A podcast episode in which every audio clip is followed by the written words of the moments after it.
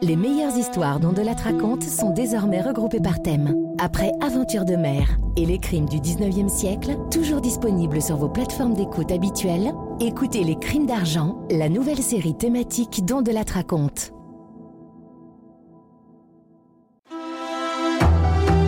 On de la raconte. Christophe Ondelat. Une étrange affaire criminelle aujourd'hui. L'affaire Michel Prott. En 1994, en Charente-Maritime, un homme tue deux fois deux femmes pour arrondir ses fins de mois. Une histoire que je débrieferai tout à l'heure avec le chef d'enquête de la gendarmerie à l'époque, Gérard Lehen. Je l'ai écrite avec Thomas Audouard, réalisation Céline Lebras. Europe 1, Christophe Ondelat.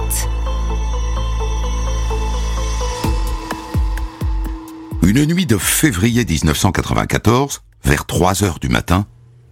Oh putain, t'as vu?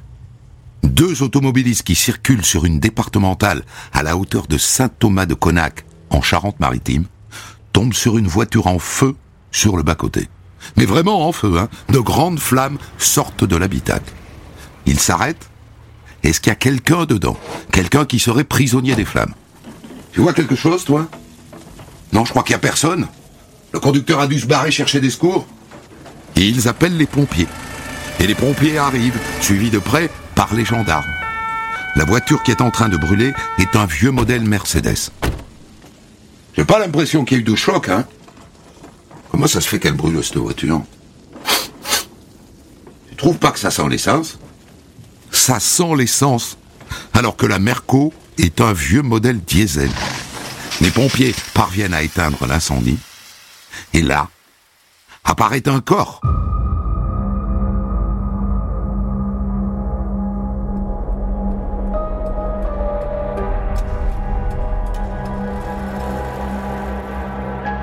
Un corps assis sur le siège avant droit, c'est-à-dire sur le siège passager.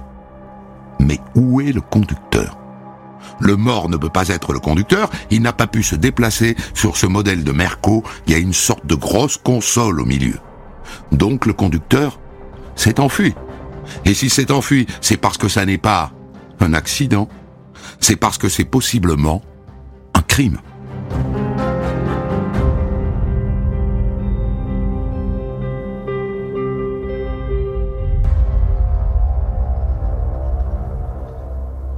Alors, à qui appartient cette voiture Françoise Brissot Desmaillé.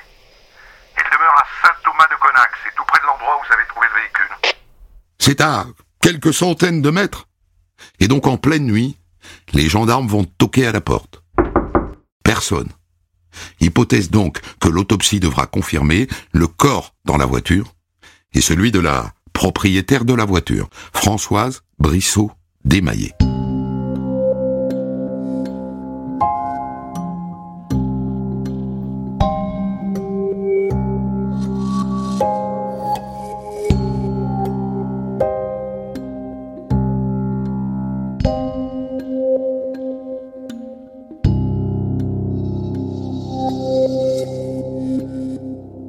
Lendemain matin, les gendarmes reçoivent un appel.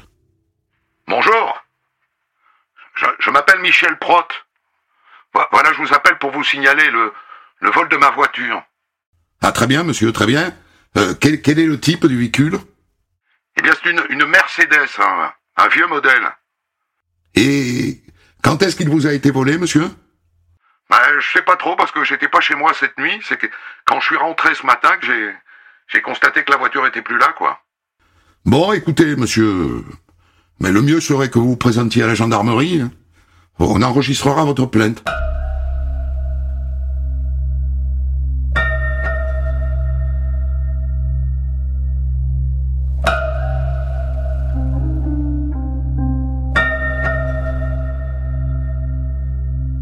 Et le type vient déposer plainte.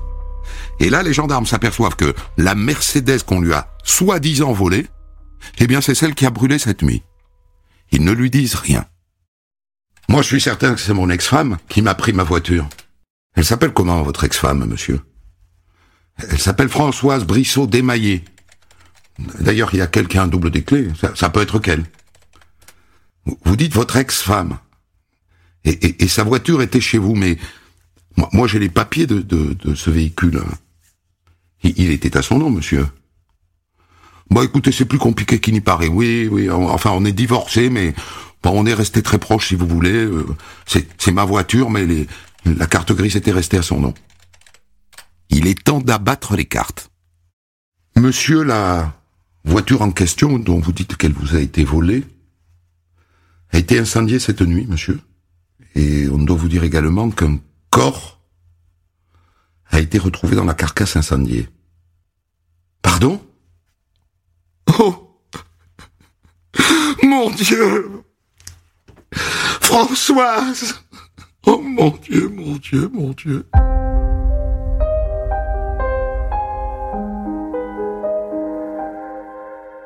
Les gendarmes insistent. Je comprends pas bien, monsieur. La voiture était bien au nom de votre ex-épouse. Donc si elle voulait la reprendre, elle n'avait qu'à vous la demander. Pourquoi est-ce que elle vous l'aurait volée dans la nuit? Eh ben, je sais qu'elle est arrivée tard le soir à la gare de Bordeaux. Elle a dû vouloir la prendre à, son arrivée cette nuit, quoi. Monsieur, cette voiture a brûlé. Euh, il est possible que votre ex-épouse soit morte dans l'incendie. Vous avez une idée de comment le feu a pu prendre puisque vous dites que c'est votre voiture? Contrairement à ce qu'on croit, ça brûle pas facilement une voiture. Eh ben en fait dans l'après-midi, euh, j'avais utilisé de l'essence pour nettoyer le filtre à gasoil. Et après, euh, ben, j'ai mis le jerrycan d'essence à, l'arrière de la voiture et maintenant j'y pense, euh, je pense que j'ai parmi le bouchon quoi. Le jerrycan a dû se renverser et, comme par ailleurs il y avait un problème sur l'allume-cigare, il avait un défaut. C'est à vous appuyer dessus et quand il est chaud, le, ressort le projette comme ça à un mètre. Moi je pense que c'est ça qui s'est passé, quoi. Elle a dû vouloir s'allumer une cigarette. Euh, l'allume-cigare s'est projeté à l'arrière de la voiture et avec toute l'essence qu'il y avait, bah, ça a pris le feu, quoi. Mouais. Pourquoi pas? Improbable quand même, hein, d'autant que la dame était assise à droite, côté passager. Et donc, l'ex-mari Michel Prott change de statut. Bien, monsieur, euh, je vous signifie qu'à dater de cet instant, vous êtes placé en garde à vue pour une durée de 24 heures reconductible.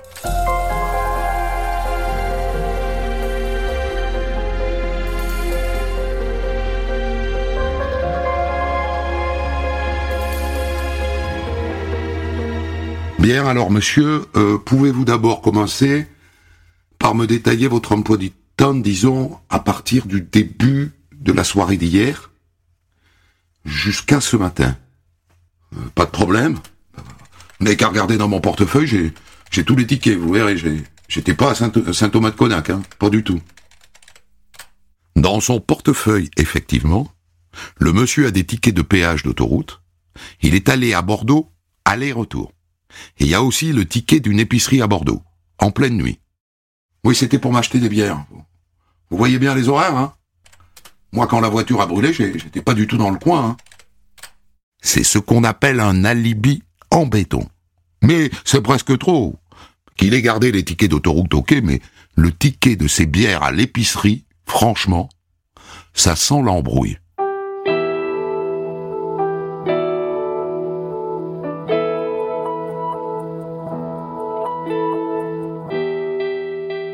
Si on en croit ces tickets, Michel Prott a pris la route de Bordeaux à 21h. Il y est arrivé aux alentours de 22h. Qu'est-ce que vous êtes allé faire à Bordeaux euh, hier soir, monsieur Prott Ben, je suis allé chercher Françoise. Mon ex-femme, je vous ai dit qu'elle arrivait par le train. Je comprends pas bien, monsieur. Vous êtes allé la récupérer à Bordeaux. Eh non. Non, je l'ai, je l'ai attendue. Je l'ai attendue, elle n'était pas dans le train. Je me suis dit qu'elle était dans le train suivant, elle n'y était pas non plus. Bref, j'ai attendu cinq heures à la gare, et je l'ai pas vue arriver.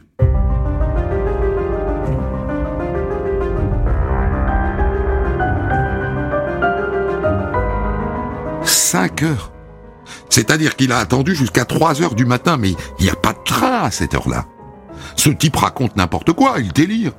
Il n'a pas passé cinq heures à attendre son ex-femme à la gare de Bordeaux jusqu'au milieu de la nuit.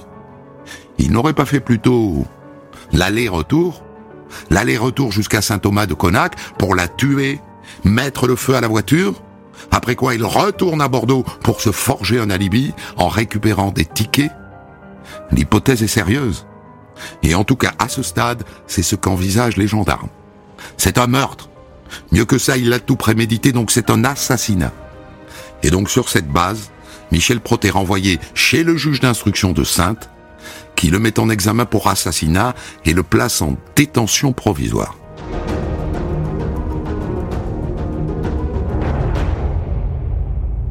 Deux jours plus tard, tombent les résultats de l'autopsie réalisée à l'Institut médico-légal de Bordeaux. Très intéressant. Bon. Je n'ai trouvé aucune trace de violence, hein. Il n'y a pas de plaie, il n'y a pas de strangulation. En revanche, dans l'estomac et les reins, j'ai trouvé du phénobarbital. Ça, c'est un somnifère. Mais à haute dose, je vous le dis tout de suite, ça fait dormir un cheval. Tiens et l'autre va nous raconter que madame prenait des somnifères pour conduire, qu'elle s'est retrouvée somnolente dans une voiture dont l'allume-cigare fait des bonds de cabri et tombe par hasard sur un jerrycan d'essence sans bouchon. D'après vous, docteur, elle est morte avant l'incendie, cette femme? Non. Non, non, on trouve des traces de suie euh, noires, là, vous voyez. Vous voyez, là, sur les parois des poumons, c'est les poumons, ça. Elle a inhalé euh, les fumées toxiques, donc... Euh, elle est morte brûlée vive. Dites-moi, docteur, vous, pouvez nous confirmer que la victime, là, est bien Madame Brissot desmaillés Euh, non, non, non, j'ai un gros doute. J'ai un gros doute parce que selon le dossier euh, médical de Madame Brissot desmaillés qu'on nous a transmis, elle a subi une hystérectomie, une ablation de l'utérus, si vous voulez. Or, la dame dont le corps est là devant vous a un utérus en parfait état. Vous voyez là? C'est ça l'utérus.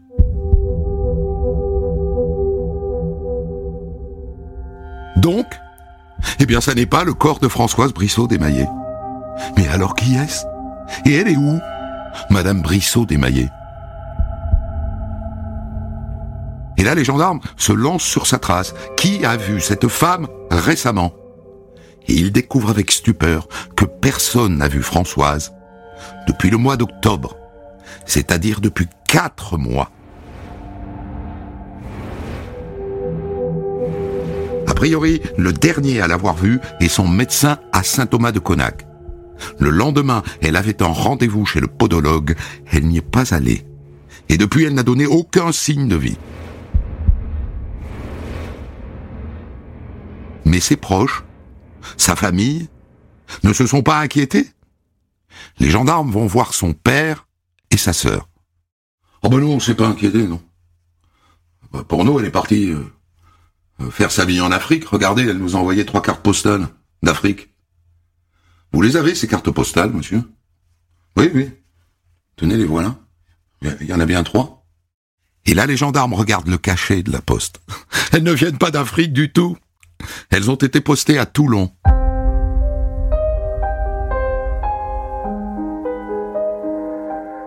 Dites, messieurs, dames, c'est, normal qu'elle ne signe pas les cartes postales de son prénom, Françoise?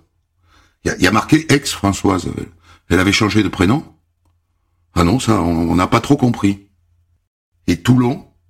Toulon, ça correspond à quoi pour vous? Ben, elle s'était installée là-bas il y a quelques mois après son divorce. Elle voulait refaire sa vie là-bas. Elle avait un appartement à Toulon? Oui. Les gendarmes vont fouiller son appartement Manifestement, il n'a pas été occupé depuis des mois. Françoise Brissot démaillée s'est volatilisée. Et c'est confirmé par les quelques amis qu'elle avait sur place. Françoise? Ah, Moi, je l'ai pas vue depuis septembre, hein Ou même octobre, ou... Septembre-octobre, je dirais. On va voir sur son compte en banque, pas un mouvement, pas un retrait depuis le mois d'octobre.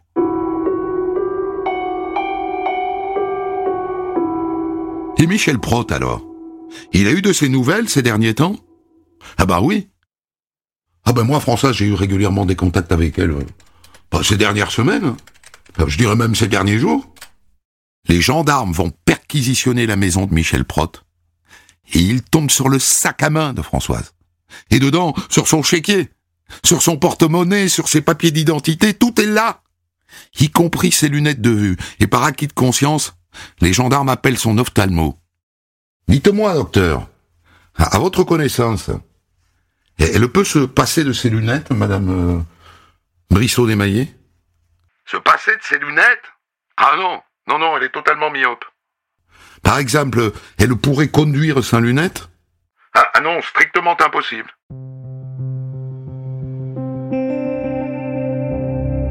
Elle n'est pas morte dans la voiture. Elle n'est pas en Afrique, elle n'est pas à Toulon. Il l'a tuée et mis quelqu'un d'autre à sa place dans la voiture en feu. Ça, pour l'instant, c'est encore un mystère. Mais ce Michel Prott est un sacré tordu. Cette affaire est un mystère, et les médias adorent les mystères. Et donc depuis le début, le journal local Sud-Ouest n'en loupe pas une miette. Et un matin, on peut y lire notamment que le corps dans la voiture incendiée n'est pas celui de sa propriétaire. On ne sait pas qui c'est. Et le jour même, un homme appelle les gendarmes. Voilà, je, je vous appelle parce que ma mère a disparu depuis quelques jours. Elle s'appelle Blanche Vichera, elle a 67 ans. Et je pense qu'il y a un rapport avec l'arrestation de Monsieur Prott. Elle, le connaissait bien. Ah, très bien, monsieur. Et, quel lien est-ce que vous faites entre la disparition de, votre mère et cette affaire? Eh ben, écoutez, euh, bon, je vous l'ai dit, elle, ils se connaissaient, quoi. Et je crois même qu'elle devait le voir le jour où elle a disparu. Et elle habite où, votre mère? À Royan. Il dit que sa mère a disparu le 19 février 1994, c'est-à-dire le jour de l'incendie de la voiture. Est-ce que c'est elle qui était dedans? Est-ce que c'est elle qui a brûlé? D'après le fils de cette Blanche Vichera, elle a disparu alors qu'elle avait rendez-vous avec Michel Prott, qui était un de ses amis. Elle venait de rentrer de voyage en Italie, elle avait acheté un masque vénitien, elle a demandé à Michel de venir l'aider à l'accrocher sur le mur avec sa perceuse. Les gendarmes vont chez elle. Effectivement, on a fait un trou dans le mur et mis une cheville dedans. Et il y a de la poussière de plâtre sur la plainte et sur le sol. Et d'après le fils, ça n'était pas du tout le genre de la mère. Ma mère est une maniaque. Elle aurait nettoyé, je vous le dis, et puis regardé l'appartement. Elle aurait pas laissé traîner ses pantoufles comme ça.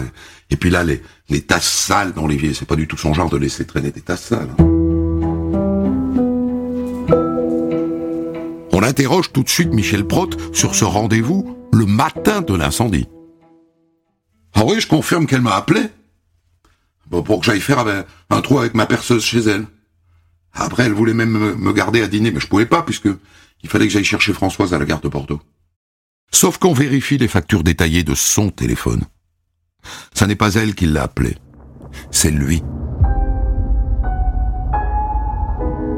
Il les a tuées toutes les deux. D'abord Françoise en octobre, ensuite Blanche en février. Il y a fort à parier que le cadavre calciné dans la voiture est celui de Blanche. Mais pourquoi a-t-il fait ça? Pour l'instant, les gendarmes ont un peu de mal à y voir clair. Et c'est là que les gendarmes s'aperçoivent que Michel Prott a un petit passé criminel.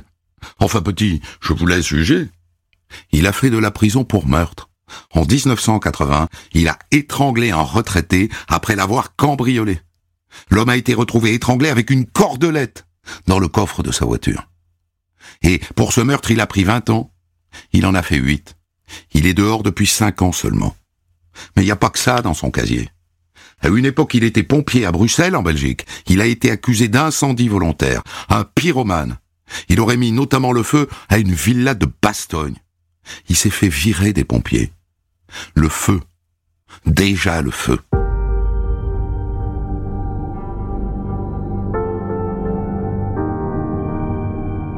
Alors est-ce qu'on est sûr que c'est Blanche Vichera, la morte de la voiture? Le juge d'instruction ordonne une expertise complète de la carcasse incendiée. Et en passant les cendres au tamis, les experts découvrent une prothèse dentaire, une couronne, que l'on compare avec le dossier dentaire de Blanche. Et elle est à elle. C'est elle, la morte de l'incendie.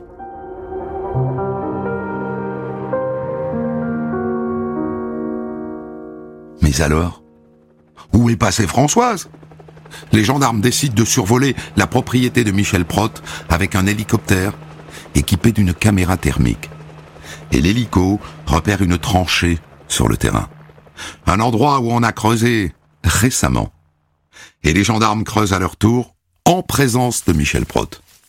Et l'autre qui a compris qu'il était coincé, lâche. Bon, ben cette fois je suis coincé. Qu'est-ce que vous avez dit, monsieur Prott Rien, rien, je rien dit. Il est inquiet. Il est nerveux. À un moment, il essaye même de se carapater, mais les gendarmes le rattrapent. Et au bout de quelques heures... Stop On y est Les gendarmes exhument un cadavre enroulé dans une couverture. C'est Françoise Brissot démaillée, en robe de chambre. Elle a une cordelette autour du cou. Une cordelette, vous vous souvenez que c'est comme ça qu'il a tué il y a 14 ans en Belgique. Et quand on va comparer, on va s'apercevoir que dans les deux meurtres, il a fait les mêmes nœuds sur les deux cordelettes.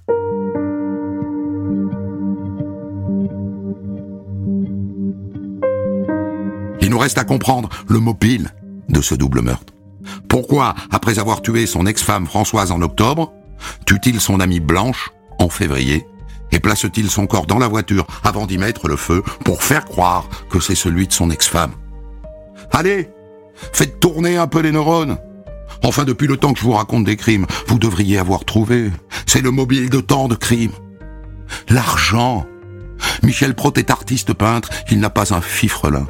Longtemps, il a ponctionné les comptes de son ex-femme dans son dos. Il lui a pris jusqu'à dix mille francs par mois. Et puis elle s'en est aperçue. Elle lui a retiré la procuration qu'elle lui avait imprudemment donnée. Alors il l'a tué.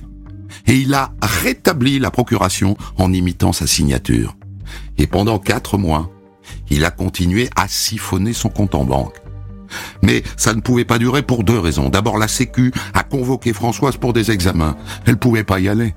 Et sa famille a commencé à se poser des questions sur sa disparition. Il s'est retrouvé coincé. Alors, il l'a fait mourir officiellement en utilisant le cadavre de sa copine Blanche qui l'a tué. Il a tué Blanche pour servir de substitut au cadavre de sa femme. Rien de plus. Et après, ma foi, il espérait vivre de la pension de réversion de Françoise.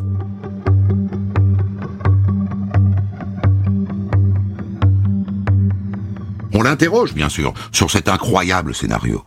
Il n'a rien à dire. Mieux que ça, il se lance dans une démarche désespérée et risible pour tenter de se dédouaner. Depuis sa prison, il envoie deux lettres qui revendiquent les deux meurtres. Ce seraient des meurtres commis par les services secrets belges, figurez-vous. Si, si, des assassinats politiques. Sauf que dans ses courriers, il fait une grosse bêtise. Il appelle les services secrets belges le Glavio. C'est le Gladio Avec un D, Michel, un D Ce type est pitoyable, d'un bout à l'autre.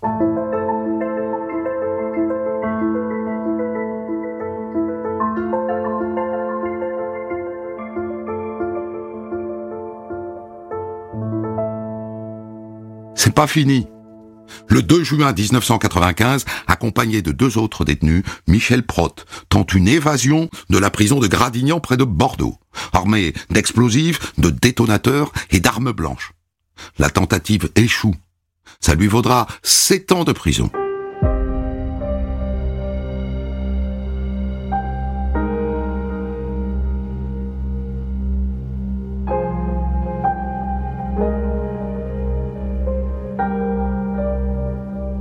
Le 25 septembre 1996, Michel Prott comparaît devant la cour d'assises de Sainte pour le double assassinat. Et à l'audience, il se prétend amnésique. Il dit qu'il a tout oublié. Il veut se faire passer pour un fou. Il ne donnera aucune explication. Le 27 septembre 1996, Michel Prot est condamné à la réclusion criminelle à perpétuité.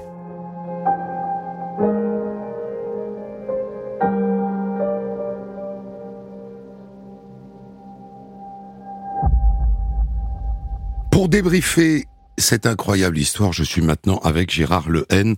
Vous dirigiez, euh, Monsieur Lehen, le groupe homicide de la section de recherche de la gendarmerie de, Poitiers. Et ce qui m'a surpris, c'est que quand on vous a appelé pour réveiller ce souvenir vieux tout de même de plus de 25 ans, euh, vous avez tout de suite dit oui. C'est donc que cette histoire vous a marqué. Ben, effectivement, hein, c'est une affaire euh, qui marque dans une carrière. Euh, c'est une affaire surprenante. D'abord deux cadavres, et puis euh, ensuite euh, les circonstances mêmes font que c'est une affaire sur laquelle on a longuement travaillé et donc qui a occupé notre esprit. Hmm. Qu'est-ce qui vous a intéressé là-dedans? C'est le stratagème monté par ce bonhomme, mais qui en même temps est entièrement cousu de fil blanc. C'est-à-dire qu'on voit tout de suite qu'il ment. Mais de toute façon, voilà, ce qu'il y a, c'est qu'en fait, dès le départ, euh, quand il est placé en garde à vue et, qu'il nous sort dans son portefeuille euh, et qu'il nous donne de son portefeuille le ticket d'autoroute, encore qu'il l'ait gardé le ticket d'autoroute, c'est possible quoi. Mais euh, l'achat d'une bière dans une épicerie de nuit à Bordeaux, c'est surprenant. Enfin, si vous si vous demandez la totalité des gens qui font des, des achats la nuit, si vous leur demandez le ticket, c'est pas, c'est pas, pas sûr qu'ils l'ont. Hein. Hmm. À partir dès, dès, le début, en fait, en, deux mots, parce que on va être obligé de faire une coupure pour la pub, mais en deux mots, euh, il se rend compte ou il se rend pas compte que ce qu'il ce raconte est énorme et finalement l'accuse plus que ça ne le défend. Non, voilà, il ne se rend pas compte alors qu'il donne, des explications qui sont extravagantes. Et, et, et donc, euh, on n'y croit pas, bien sûr, c'est tellement énorme qu'on n'y croit pas. Euh, il est comment en deux mots, cet homme-là, et on en reparle après la pub il, il, est pourtant sûr de lui quand il vous regarde et il vous explique euh, calmement, lui, euh, que c'est comme ça que ça s'est passé. Hmm. Avec beaucoup d'aplomb, en fait, quoi. Ah oui, il a beaucoup d'aplomb et il a réponse à tout. Sauf que quand vous le poussez à l'extrême où il peut plus répondre, eh bien, il se bloque, il ne répond pas, quoi. Euh, ce qui frappe, on, en a dit un, mot avant la pause, c'est l'amateurisme de cet homme. La, première chose qui reste un mystère, alors peut-être que vous, vous avez la réponse, mais euh, pourquoi laisse-t-il le cadavre sur le, fauteuil passager? Enfin, s'il veut vendre son idée de d'allume-cigare qui fait un bond et qui met le feu à la voiture via le jerrycan ouvert, au moins faudrait-il qu'elle soit au volant? Oui. oui, tout à fait. Donc en fait, ça, ça c'est des constatations qui sont faites sur place et, et en fait qui indiquent dès le départ euh, que le corps retrouvé dans la voiture ne pouvait pas se trouver sur le siège du conducteur, se trouver direct sur le siège passager. Hmm. Ça, c'est une certitude. Et, et, donc, en fait, dès le départ, si vous voulez, si vous mettez euh, la position du corps retrouvé dans la voiture, plus un jerrycan d'essence euh, malencontreusement euh, oublié ouvert sur le siège arrière, euh, bien sûr, ça fait quand même beaucoup de, hmm. coïncidences. Euh, deuxième chose, il aurait pu se douter que vous alliez faire une autopsie et que les médecins légistes sont pas des charlots, qu'ils vont pas confondre une femme avec une autre. Bah, disons qu'en fait, il pensait, il pensait justement que la combustion aurait abîmé suffisamment le corps. Hein, sauf que le, un corps, ça, ça ne se brûle pas comme ça, et donc il y a des éléments qui euh, ne peuvent pas disparaître, ou qui ne peuvent pas disparaître dans une combustion, euh, dans, dans, une voiture à l'air libre. Hmm. Et, et, donc, en fait, effectivement, il faut faire euh, une autopsie complète, et on a pu démontrer rapidement que ce n'était pas le corps de, D'émaillé. Mais, mais celui de, de Blanche Vichera, on le, on le démontrera euh, à, à la fin. Euh, D'ailleurs, c'est peut-être l'occasion de, de, de, dire les choses au passage, parce que moi, c'est des choses que je retrouve très souvent dans des, des récits que je fais. Les voitures ne brûlent pas comme ça. C'est très rare qu'une voiture se mette à brûler toute seule, euh, qu'un incendie se déclenche tout seul. Et, et, les cadavres ne disparaissent pas en poudre. Il, il reste toujours des, des morceaux entiers.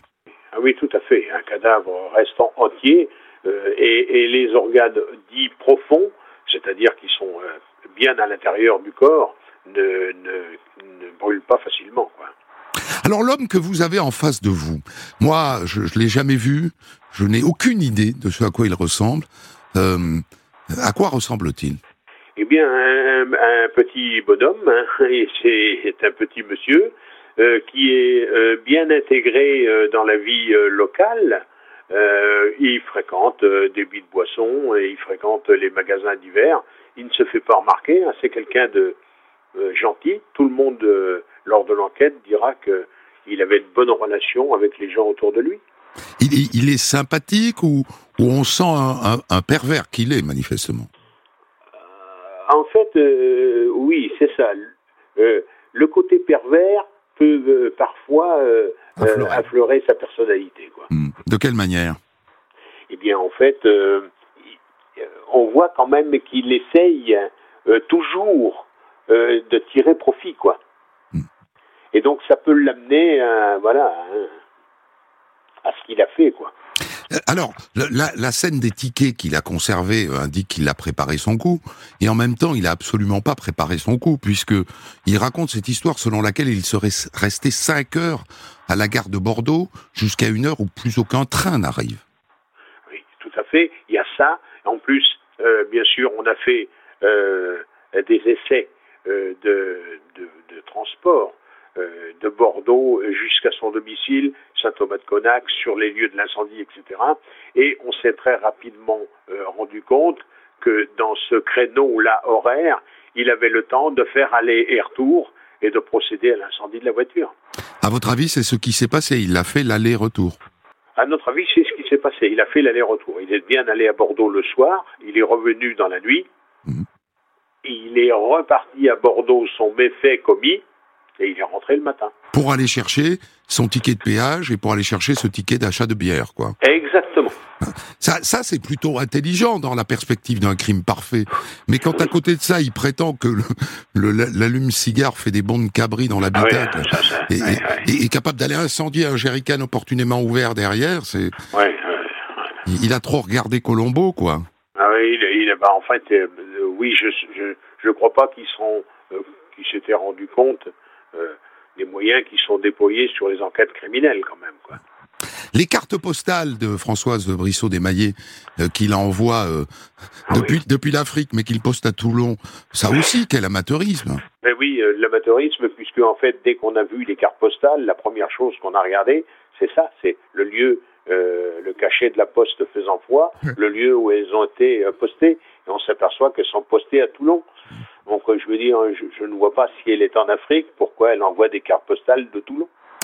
Il y a aussi ces lettres anonymes qu'il envoie de, de prison lui-même et qui désignent les services secrets belges. Alors là, il y a quelque chose, peut-être une explication que je n'ai pas donnée, c'est que euh, euh, Blanche euh, Vichera a travaillé à la DGSE. Elle était secrétaire au sein des services secrets français. oui, c'est ça. Et donc il utilise ça pour impliquer les services secrets belges, quoi. Oui, alors donc en fait il a tenté d'impliquer les services secrets belges, mais il se trompe sur le nom. C'est pas Glavio, c'est Gladio. Oui, c'est ça, exactement. Et il se trompe sur une lettre, quoi. Il met un V à la place d'un D. ça confirme l'amateurisme du bonhomme, quoi. Oui, tout à fait, tout à mmh. fait. Euh, alors, il y a, y a, quelque chose qui est très troublant dans cette histoire, c'est les, les, les cordelettes. Euh, vous avez donc établi que le, le, le nœud qu'il fait autour de la cordelette qui sert à étrangler euh, Blanche Vichera est, de même nature que le nœud qu'il fait autour de la cordelette qui, euh, en 1980, étrangle cette personne euh, qu'il tue au, cours d'un cambriolage.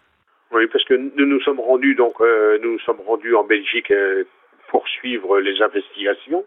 Et donc nos collègues belges ont pu nous ressortir le dossier. de l'époque de 1980 et, donc, c'est là qu'on a vu euh, les nœuds très spécifiques euh, sur la cordelette et on a pu faire un rapprochement avec les nœuds de la cordelette retrouvés autour du cou de Brissot Desmaillets. Il était petit, me, dites-vous, mais il est, c'est un ancien commando, hein Oui, il est petit, mais euh, rablé et fort. Et, costaud. Et il avait donc probablement appris chez les commandos cette technique pour faire des nœuds qu'il reproduit, quoi. Voilà, vraisemblablement. Ce qui fait penser à un tueur en série, au petit rituel du tueur en série. Exactement. Hmm. Exactement. Il, c'est un tueur en série qui a tué trois personnes. Ben, exactement, oui, c'est ça. Hmm. Il a tué trois personnes, c'est ça. Une en Belgique et, deux en France. Hmm. Euh, à aucun moment, il ne reconnaît quoi que ce soit, il n'admet ah quoi que ce soit, il n'avoue quoi que ce soit. Non, non, non, non, non. il restera muet jusqu'à la fin. Muet ou il dit n'importe quoi? Euh, pendant l'enquête, il a dit n'importe quoi, et pendant le procès, il a dit qu'il était amnésique et qu'il ne se souvenait de rien. Et il a tenté de se faire passer pour fou au procès Oui, d'assises. exactement. Euh, C'était assez vain. Oui, mais les experts euh, ont rapidement démonté. C'est- cet homme est un grand pervers Tout à fait. qui est tout de même condamné à la réclusion criminelle à perpétuité, ce qui n'est pas banal dans Non. ce genre d'histoire. Je vous remercie beaucoup, Monsieur Lehen, d'avoir réveillé ces vieux souvenirs. Merci beaucoup euh, de, de votre émission. À bientôt. Des centaines d'histoires disponibles sur vos plateformes d'écoute et sur europe1.fr.